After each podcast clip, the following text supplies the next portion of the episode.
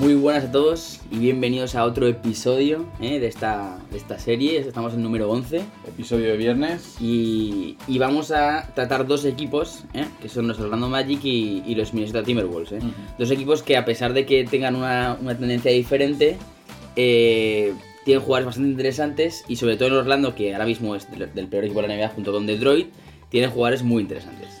Sí, comenzaremos como siempre por el equipo del este, que son los Orlando Magic. Eh, es. Como siempre empezamos por el entrenador, Jamal Mosley, que está en su primera temporada como head coach. Ya fue asistente en, Denver, en los Cleveland Cavaliers y en, en Dallas Mavericks. Eso es, y además ha sido exjugador, pero no en la NBA, porque creo que fue undrafted. Mm. Y, y ha sido exjugador en España, en Corea del Norte y en Finlandia, o sea que son a priori pa- eh, países que uno no espera jugar. y, y países un poco eh, exóticos, por así decirlo.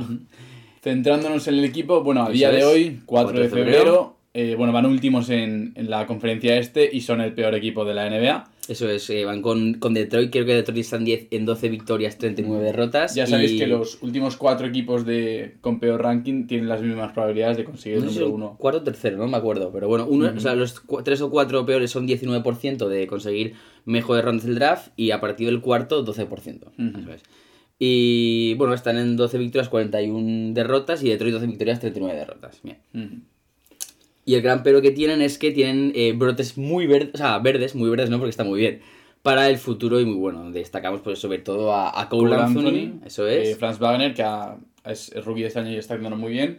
Y bueno, y Jalen Sachs, es un poco la incógnita. Eso es, sí, porque aunque pensamos que tiene características, que tiene facultades para hacerlo bien, pero es verdad que esta temporada no está al nivel de un, o sea, de lo que se esperaba de él, sobre todo por las lesiones. Pero bueno, hablaremos, ahora vamos a hablar de él enseguida. Ujú. Eh, bueno, vamos con la offseason. Eh, vamos a hablar un poco de los contratos, como por ejemplo el de Robin López, que ha firmado un año por 5 millones. Eso es. El de Moritz Wagner, que ha firmado. Es el, bueno, es el hermano, evidentemente, es. de Franz Wagner. Los alemanes. mismo equipo. Eso es. Es mejor Franz, pero bueno. eh, Eh, bueno, bueno. Moritz ha, fir- firmado por, por dos años por el mínimo. Y el segundo no está garantizado. Un, un dato curioso es que muchos hermanos de la, en, la, en la NBA, el otro día a lo mejor nos hablamos de McDaniels, pues hoy en los Minnesota hablamos de su hermano. Ujú. Hablamos también de los Hornets de, de, de Cody Martin. Y bueno, hablaremos en Miami Heat de Caleb Martin, que es su otro hermano. Y Juancho Hernán Gómez y bueno, otros Y bueno, todavía más quedan equipos con hermanos como los, es. los Milwaukee Bucks, por ejemplo. Como los que- Milwaukee que Bucks, los los antes de. Tocupo, eso es. Luego tenemos a Tuan Moore, que es un año por el mínimo, a Ignas Braddeikis, que es un two-way contract, y bueno, la renovación de, Welt- de Wendell Carter Jr. eh, en cuatro años por 50 millones, y este contrato empieza la temporada que viene. Hay, hay que destacar que, bueno, el offseason no, así es, no es una gran destacada offseason, porque tenemos que tener en cuenta que todos los jugadores que tenía así bastante interesantes fueron traspasados la temporada anterior. Por ejemplo, eh, Nikola Vucevic a los Bulls y Aaron Gordon eh, a los Denver Nuggets. Por lo tanto, la offseason ha sido más o menos relajada en cuanto a eh, nombres de, de mercado. Es cierto que tenían eh, dos picks en el top 10 Eso es. del draft del año pasado y como ya hemos comentado, escogieron este a- año. Perdón, de este año, sí. Escogieron a Jalen Sachs En y el en, el número 5 y a, y a Franz Wagner en el número 8. Se especulaba antes del draft que podían intentar, eh, con esos dos picks que tenían, subir algún Eso puesto es, más para sí. conseguir alguno del top 3, top Ujú. 4. Finalmente se decidieron, decantaron por usar sus dos opciones de, de pick Sí. y no les ha ido tampoco del todo mal. No, sobre todo porque futuro. Jalen Sachs se pensaba que iba a subir uno. Pensaba, Ujú. que, se pensaba que, a- que Toronto con el 4 iba a elegir a Jalen Sachs, Pero pero, al final eso dio la sorpresa y fue Scotty Barnes, por lo tanto eligieron a Jalen Sachs. Bien, en cuanto a las bajas, tenemos a Dwayne Bacon, que está jugando en Europa, Otto Porter Jr., que está jugando en Golden State Warriors, a James Ennis, que no sé si estuvo en Filadelfia o está, a Jason Randall y a Sindarius Thorwell. Ujú. Bien, en cuanto a la sección de promedios, Eso es, empezamos eh, vamos a empezar por la estrella del equipo, que es Cole Anthony, que está es. en 17,8 puntos por partido, 6 rebotes por partido, 6 asistencias por partido, 38% en tiros de campo y 32% en tiros de 3. Bueno, yo creo que es la, la gran, la gran noticia de la temporada junto con quizá Franz Wagner, porque es, eh, ha sido un subidón total. Recordemos que es jugador de segundo año, fue, sophomore, sí. fue eso es, fue sophomore. Fue mm, elegido creo que sobre la séptima o novena posición, no lo estoy seguro. A lo mejor me estoy balanceando un poco. Y es base titular sobre todo porque la lesión de Markel Fultz. Recordemos que Markel Fultz fue el, el número uno del draft de hace ya 4 o 5 drafts, 2017, 2000 2017 me suena, o 2016. Ujú. Y, y es verdad que cuando tuvo una lesión fea en el hombro, se recuperó, parece que estaba volviendo a, a un nivel a, a quizá demostrar un poco, porque se le, se, le, se le escogió el primero del draft por Filadelfia, pero la verdad es que eh, ha vuelto a lesionarse del cruzado, o sea que lo supuesto lo ha, lo ha cogido y le ha venido muy bien a Cole Anthony. Desde luego, sí.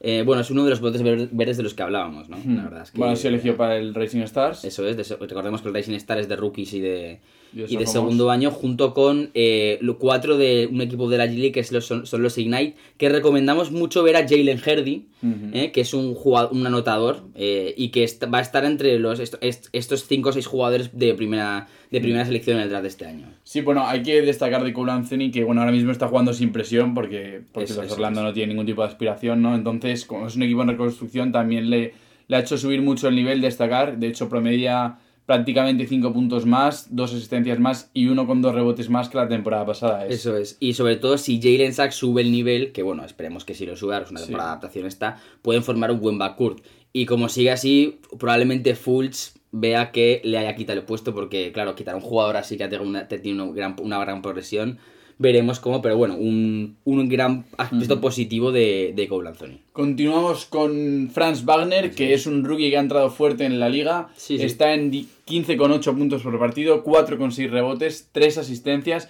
46% de tiros de campo y 35% en tiros de 3, que es un buen porcentaje. Sí, sí. no, Para ser rookie es, es uno de los, bueno, como insistimos, de los brotes verdes realmente. Sí, sí, sí, Está en el top 5 de los mejores rookies de la temporada.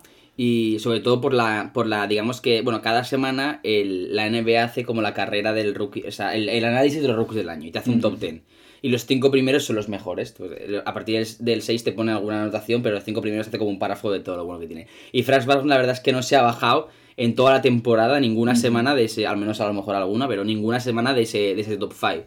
Y sobre todo porque empezó la temporada muy bien y ha superado las expectativas, porque es verdad que, como decíamos, eh, este, este draft tenía como cinco, muy, cinco, cinco rookies muy establecidos, que era Kate Cunningham, Evan Mobley, eh, Jalen Sachs. Jalen Sachs, Jalen Green, pero Franz Wagner, como además es el octavo, pasaba como un poco desaparecido, pero la verdad es que está superando las expectativas, es titular, o sea, se ha sentado titular desde siempre, desde que nota la y- eso Europa. es, tiene Europa, euro- tiene experiencia europea, sobre todo porque, bueno, él es de Berlín, igual que su hermano, y él ha jugado en el Alba, en el Alba de Berlín, o sea, tiene 22 años, y bueno, ya ha fijado su career high en 38 puntos, que sin irnos más lejos, hace dos o tres días, la Melo Ball fijó su career high en 38 puntos. Sí, o sea no, desde que luego para ser un rookie es una barbaridad. Es una barbaridad lo que está haciendo eh, Franz Wagner, y la verdad es que, bueno, les- le- es uno de los... Vemos que Orlando, a pesar de ir tan mal, tiene muy, muchas cosas buenas. ¿eh? Luego la- es verdad que, bueno, el equipo tampoco da para más, porque es verdad que ahora veremos que la segunda unidad flaquea bastante. Sí. Pero Continuamos con Wendell Carter Jr., que está en 13,6 puntos por partido,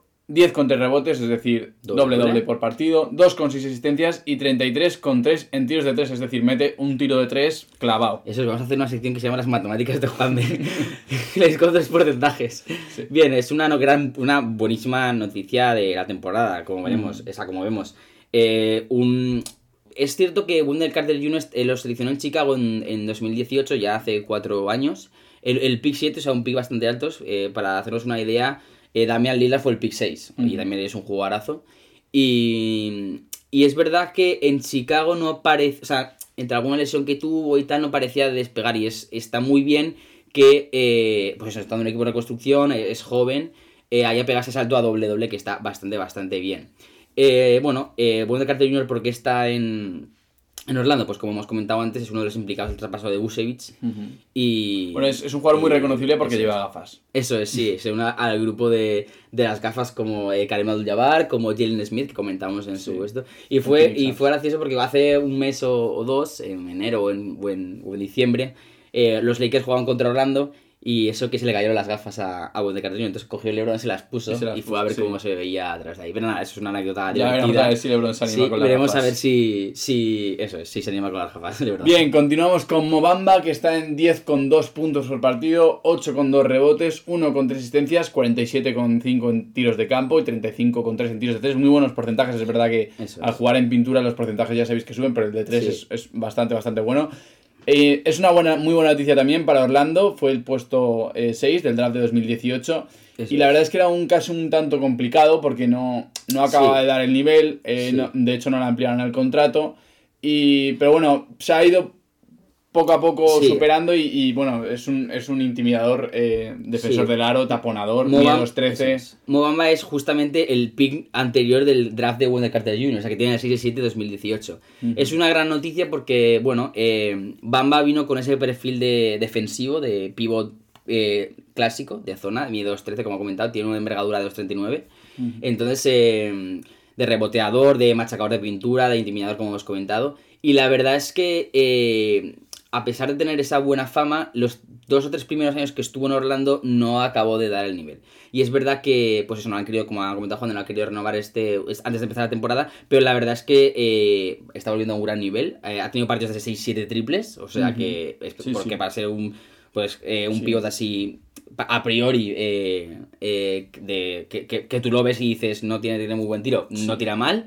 Y, Bueno. y lo curioso es que a pesar de estar en, en expiring, ha dicho que se quiere quedar. Ujú. Pero claro, Veremos a ver. eso es, sí, porque puede ser, eh, podría ser un, un- Pues el nivel que está dando podría ser un apetecible para traspasar, pero es verdad que con un expiring arriesgarse demasiado.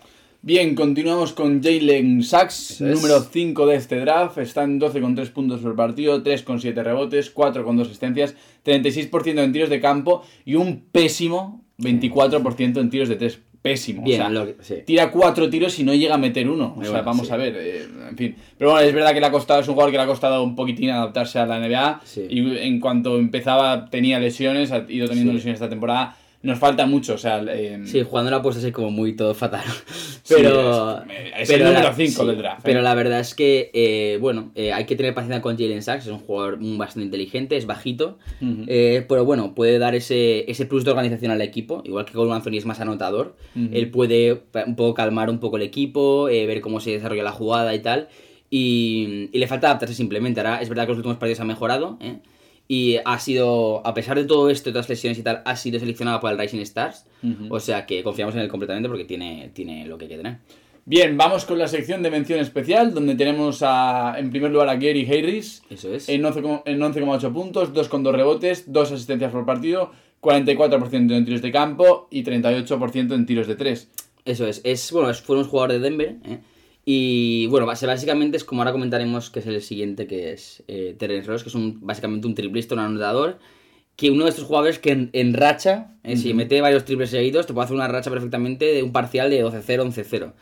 Pero es verdad que, bueno, como vemos, ahora vemos que la segunda unidad de Orlando está un poquito limitada y no aporta todo. Entonces nos gustaría que diera un poquito más. Bien, vamos con Teren Ross, que como hemos es. dicho es otro jugador del calibre de Harris, bastante triplista, hace muy gran- eh, grandes mates. Sí. Está en 11,3 puntos por partido, 2,7 rebotes, 2,1 asistencias, 40% en tiros de campo y 31,4 en tiros de 3, que para ser triplista es verdad que Sí, es un pero- poco bajo, pero bueno, ha tenido, cuando está en racha es brutal, ha tenido Claro. partidos de, de hasta 30 Sí, puntos, o sea que... Parece que tiene las mismas características que, que, que Harris. Yo pienso que tira más que Harris, porque Ross es un jugador un poco más, eh, más, más- un poco más a su bola.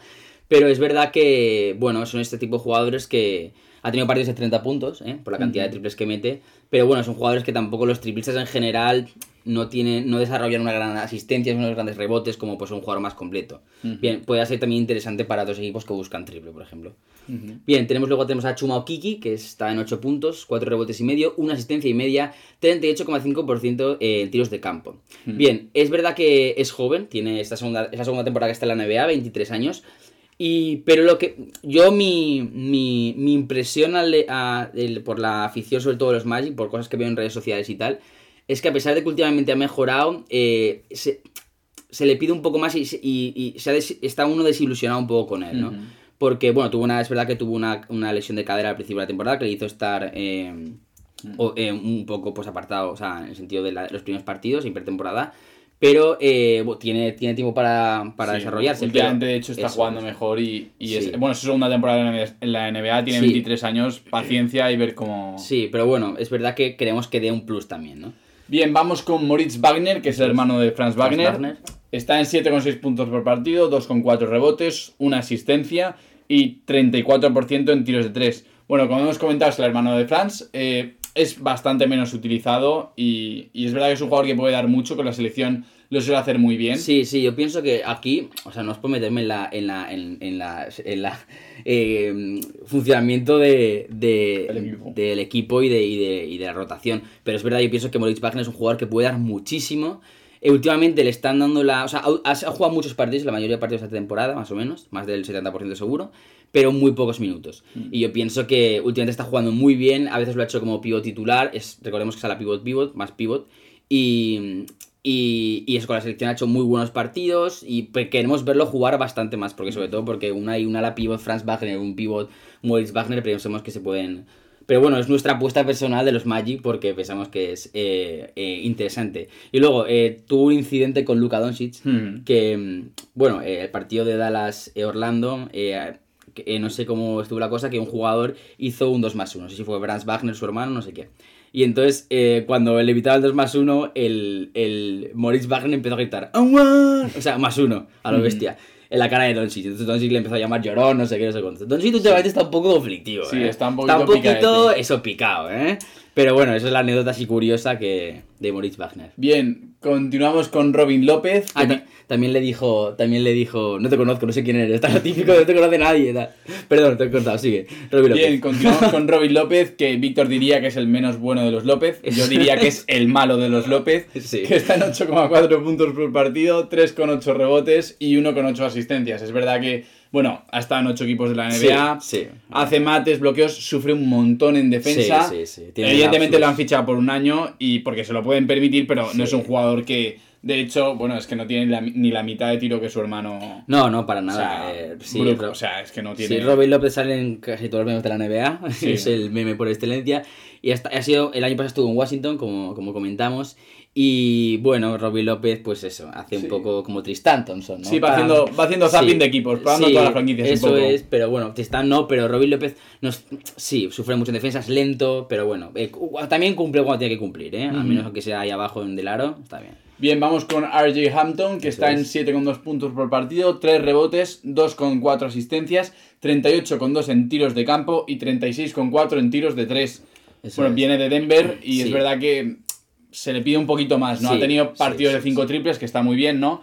Pero parece que, es- que el equipo necesita más, ¿no? Es verdad que eh, se lesionó el 20 de enero y va a estar por lo menos un mes de baja, Eso pero bueno, esperemos que cuando vuelva eh, coja el ritmo sí, y, no, no. y- Queremos que. eh, Creo que su career high está en 19, este, con el partido de los 5 triples. Pero queremos ver a más de RJ Hampton a lo de español o RG Hampton en lo.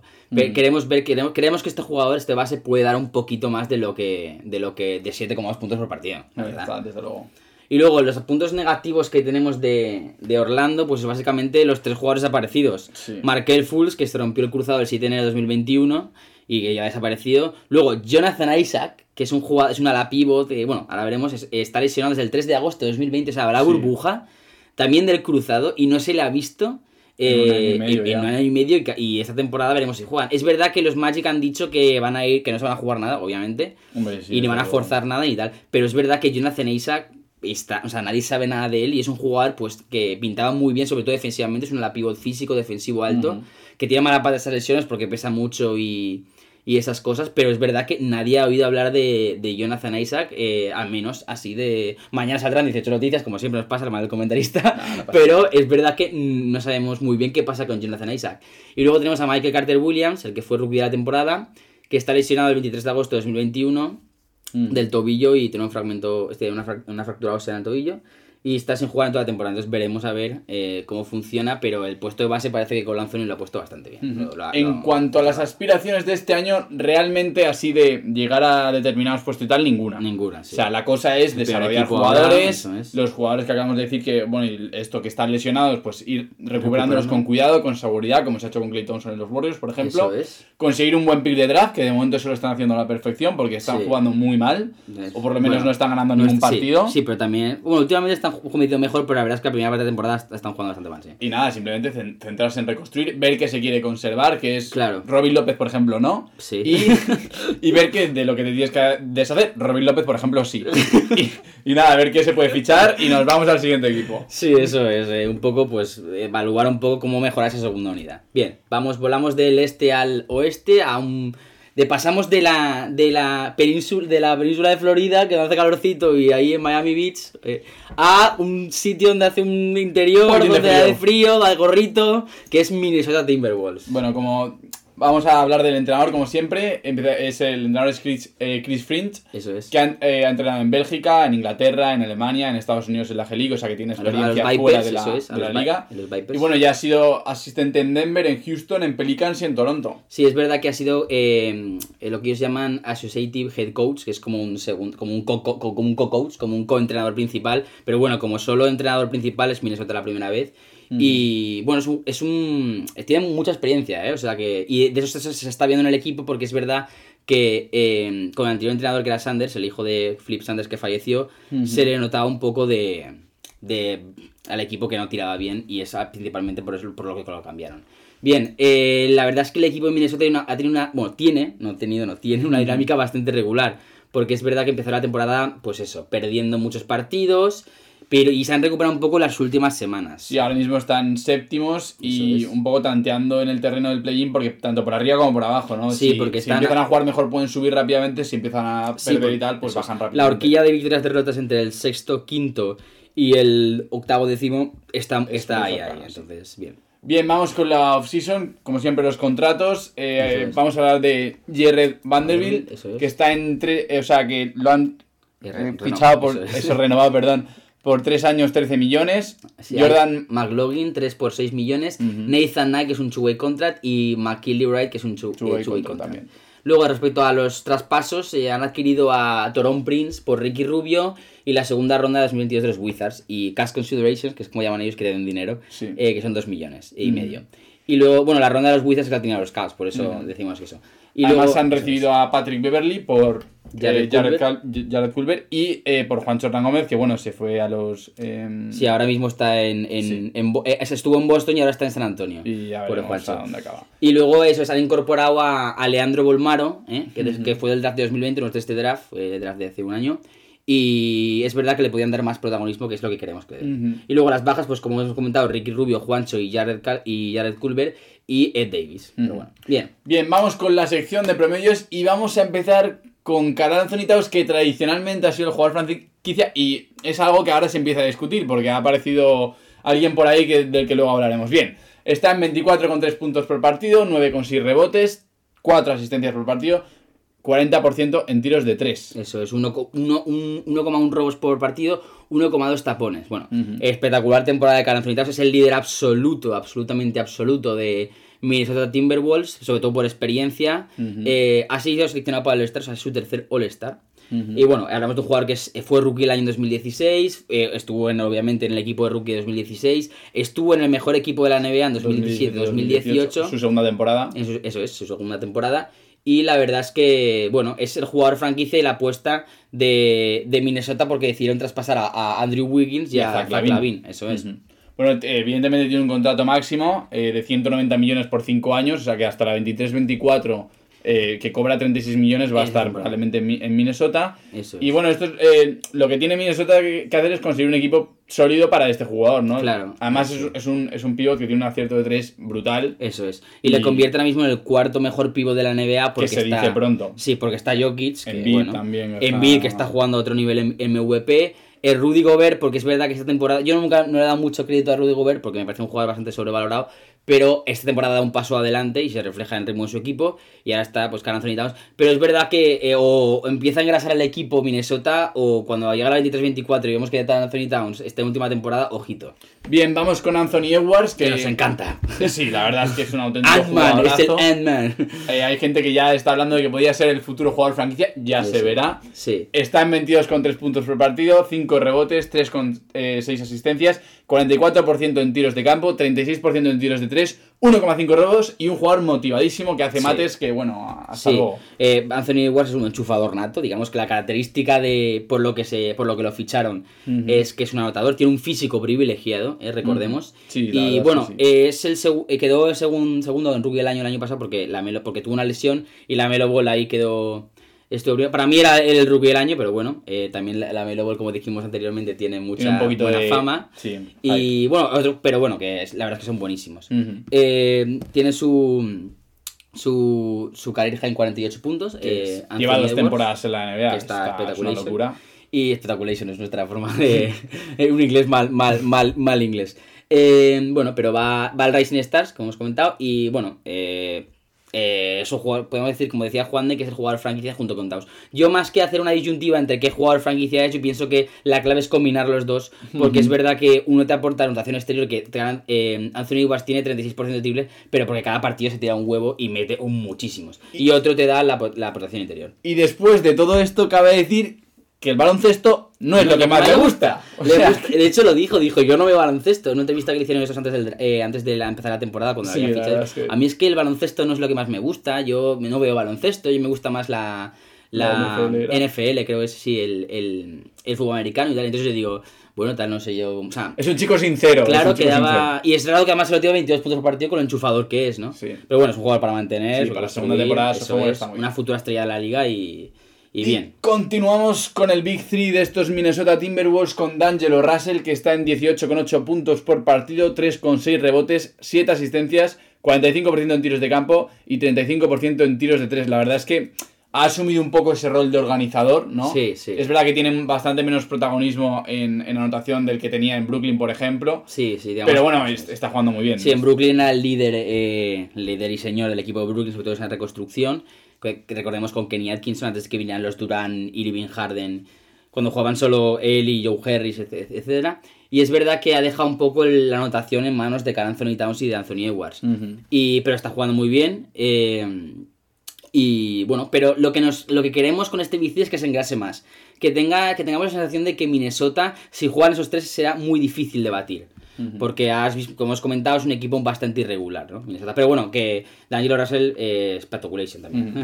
Vamos con eh, Jared Vanderbilt, que está en 7,3 puntos por partido, 9 rebotes, 1,4 asistencias y 1,6 robos, bastante buena estadística. Sí. Es verdad que es un jugador muy poco vistoso, pero bueno, es, es, clave en la defensa de los, de los Timberwolves. Bueno, se ve ya, como hemos comentado, en los robos y en los rebotes. Es el típico jugador que está más en silencio, que no destaca por esto, pero que es es clave para, el equipo intangible de los que decíamos. Eso es, es un intangible claramente. Y es verdad que tú preguntas por Vanderbilt y nadie te sabe quizás responder así a primeras de los más famosos. Pero es verdad que es un es el pegamento, así de decirlo, del equipo. Luego tenemos a Jaden McDaniels, que es el hermano de Jalen McDaniels, solo es la L y la D lo que se le, lo que se le diferencia. 8,3 puntos por partido, 4,3 rebotes por partido y 1,2 asistencias por partido. Bien, eh, es un jugador eh, juega de a, la, pivot, eh, un gran físico, es, sobre todo se mueve muy rápido y muy ágilmente para, el, para, para, el físico que tiene, ¿eh? y es efectivo cerca del aro. Le falta bastante tiro, tiro de tres tira bastante mal, pero bueno, está, en su segunda temporada y, bueno, veremos qué, pasa. Continuamos con la sección de mención especial, donde tenemos a eh, Prince. Efectivamente, que está en 6 puntos por partido, 2,5 rebotes, 45,7% en tiros de campo y 39,1 en tiros de tres, bastante buenos porcentajes para ser un jugador que, es de rotación, ¿no? Sí, eso es. Eh, básicamente lo ficharon pues, para tener acierto en el triple, para tener, para tener anotación exterior. Es un, fue fichado este verano con esa, con esa misión, bien. Como hemos comentado, estos tipos de jugadores tampoco es que tengan una, normalmente no es que tengan un impacto de asistencias o rebotes o robos en el juego. Pero bueno, bien. Bien, continuamos con Malik Beasley, que ha ido, ha, ido viendo como su, su puesto en el equipo poco a poco ha ido disminuyendo. Es un caso curioso. Sí, está en 12,1 puntos por partido, 3 rebotes, 1,5 asistencias, 37,5% en tiros de campo y 35% en tiros de 3. Sí, bueno, Malik Beasley estaba en Denver, eh, lo traspasaron, lleva 3 temporadas en Minnesota y ha ido, en cuanto a puntuación, porque es básicamente un anotador, ha ido eh, bajando desde los 24 puntos hasta los 12 puntos. Tuvo un problema también tema drogas, ¿eh? de sustancias y tal, que no... No sé si era, no me acuerdo si era por tenencia, porque en su cuerpo se había metido algo que no tenía que meterse. Y es verdad que, bueno, tuvo ahí un... Creo que... Ah, no, mentira, por tenencia, porque luego le, le, le condenaron a la cárcel y tal, pues un follón. Y es un jugador que aún así bien anota y tiene algún caché de traspaso y de hecho hasta el 10 de febrero, que recordemos que es el límite de traspaso, Minnesota, se habla de traspaso, solo se habla de él. Entonces probablemente sea uno de los que... Bien, continuamos con Jalen Nowell, que está en 8,4 puntos por partido, 2 con rebotes y 2 con, asistencias. 46,7% en tiros de campo y 35%, 35,5% en tiros de 3. Eso es. Es otra pieza interesante en el esquema de Minnesota, es un, es un base y nos molaría que explotara un poco más. Es verdad que esta es su tercera temporada, pero la tercera temporada es cuando uno ya ha de dar el paso ya de subir un poquito en lo que. En lo que. para demostrar al equipo que, que, tiene que quedarse, ¿no? Y al igual, esta tercera temporada, igual que Nash Raid, que se están 8,3 puntos por partido, casi 4 rebotes y un tapón por partido. Otro jugador está, pues como hemos comentado, tercera temporada, y es el pivot suplente de Carl Anthony Towns. Para mí es un jugador, es el, ha dado muestras de, de lo bien que lo puede hacer, ¿eh? sobre todo cuando alguna vez has salido de titular. Tiene 22 años, es un muy buen complemento. Yo ahí, yo por Nas, por Nas Raid sí que me la jugaría. Le damos cancha, sí. Eso es, le damos cancha. Bien, continuamos Hombre. con Patrick Beverly, que es un motivado de la vida, es más polémico que polémico y, Sí. Y los partidos que, en los que juega son muy entretenidos. Sí, sí, sí. Bien, esta noche con 9 puntos por partido, Cuatro. 4,5 rebotes, 5 asistencias, 41,2% en tiros de campo, 33% en tiros de 3, mete uno de 3, uno con un robos y un tapón prácticamente. Sí, que, que sorprende porque es base, es Sí. única. 0,9 tapones es base es- y, no, y, no, y no es que destaque por su capacidad taponadora. No, pero es defensiva eso sí. Sí, es un jugador puramente defensivo, eh, no va mal de 3, no es puramente un 3 diría yo, pero no va nada, nada mal de 3. Ha estado tres veces en el All Defensive de la NBA, es decir, en el quinteto defensivo. Y bueno, es un jugador polemiquísimo, se mete en refriegas constantemente. Es verdad que hace trabajo sucio, ¿eh? Está todo el rato haciendo otros eh, sí, Tolkien, sí. está todo el rato hablando a, lo- sí. a los demás jugadores intentando distraerle, pero mediante las palabras. O sea, Eso un poco sí, sucio, se queja bueno. muchísimo, enciende mucho la afición también. Eh, Creo que fue él el que empujó a. Chris Paul hace Eso es, sí, en las- sé, uno, eso un es. par de años. No, no, este año, en la, en, o sea, el año pasado en, en las, en, En el playoffs, que cuando tenía, no, ni no venía a cuento nada y, y de, de hecho ganaba los Phoenix Suns por bastante y de repente le empujó así de gratis y, Sí, por y detrás, técnica fuera. cobarde, pero bueno. Sí, sí, bueno. Eh, bueno, eh, o, ¿Qué te, decir? o te gusta o no te gusta. Nosotros Sí. no somos muy de Berly porque nos gusta más el juego limpio las Sí, cosas. sí. Pero bueno, que son tipos de baloncesto, no vamos a descubrir el baloncesto. Y bueno, eh, lo gracioso, aparte de cómica de esto, es que, mm, bueno, en- digamos que esta temporada estaban los Clippers, como hemos comentado, y en verano traspasaron a Memphis. Y entonces puso un, un tuit a favor de Memphis en plan de, estaba no sé qué. eh, Sí, encantado de estar en encantado de estar en Memphis, maravilla Memphis. Y de repente a la semana o menos de una semana lo traspasan a, a Sí, Minnesota. y ya no puso nada. Por tanto, hasta que no sea nada oficial y os diga que os vais a quedar, y aunque os lo digan, cuidadito. Tener cuidado, sí. cuidadito. Bien, continuamos con Josh Okogie, que está en Eso es. 2,7 puntos por partido, 2 rebotes, 35,6% en tiros de campo Y y 29. 29% en tiros de 3. Sí. Bueno, Es, Bueno. es verdad que es un jugador que más bien destaca por lo defensivo, más parecido a Beverly. Sí, está lesionado el cuádriceps, pero es verdad que, bueno, y eso eh, Oko- Okogi o Koji, como queráis llamarlo, ha bajado un poco el nivel, pero es verdad que, bueno, eh, sus primeras temporadas lo hizo muy bien en la NBA y yo pienso que, bueno, es un jugador interesante, por esta temporada que está haciendo un poco mal, yo creo que es interesante. Es nigeriano, como eh, un capítulo hablamos de la potencia de Nigeria, Ojo que Nigeria pinta bien. Luego tenemos a Jordan McLaughlin, que es otro, otro base suplente. Sí, la Hemos visto sí. los tres bases de tirón, junto con Chile Noves, ya tienen cuatro bases. eh, 2,7 puntos por partido, 1,1 rebotes y 2 asistencias y media. Bien. Eh, Jordan McLaughlin, para mí es el más flojo de todos estos bases que hemos Sí. comentado. Es que, a ver, tiene Eso un es. problema grave. Sí, de tiene- hecho, hoy en día en la NBA es un problema grave, sobre todo además si eres base, que es que no tira de tres. Pues ahí, cuando tira, tiene muy mal porcentaje. Creo que están, no sé si 20 o 18. que son porcentajes que 24. mejor ni decir. Tú vas Sí. a la NBA y dices que metes uno de 5 en triples y Sí, vamos. las eh, matemáticas, sí. eh, si eres de letras lo entiendo. No, pero sí, aunque no. Y es un jugador básicamente de rotación. Es verdad que lo han fichado esta temporada, o sea, lo han renovado esta temporada, pero bueno, no tenemos muchas esperanzas puestas.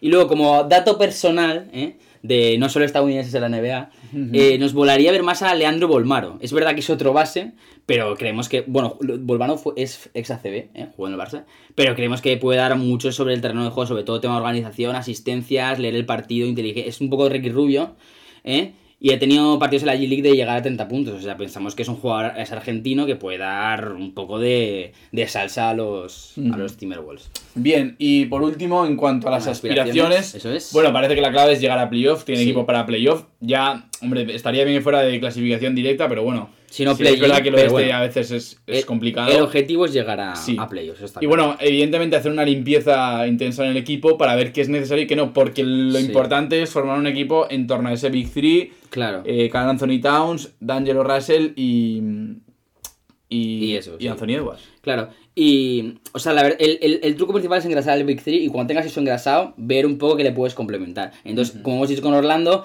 ver que se pueden quitar, ver que pueden, ver que pueden permanecer y ver que pueden fichar. Porque Sí. la verdad es que, bueno, eh, no hemos comentado que esta temporada tampoco han tenido ningún pick y, y parece que como están en playoffs no entran dentro de las, las franquicias que van a tener al menos los 14 picks de lotería.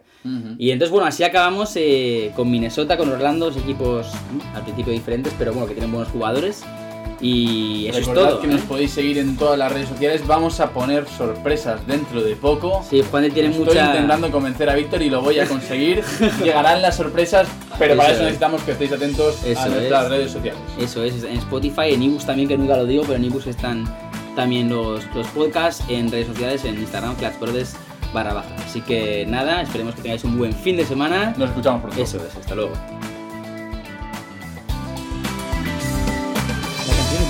Es Different, de 50 Sounds.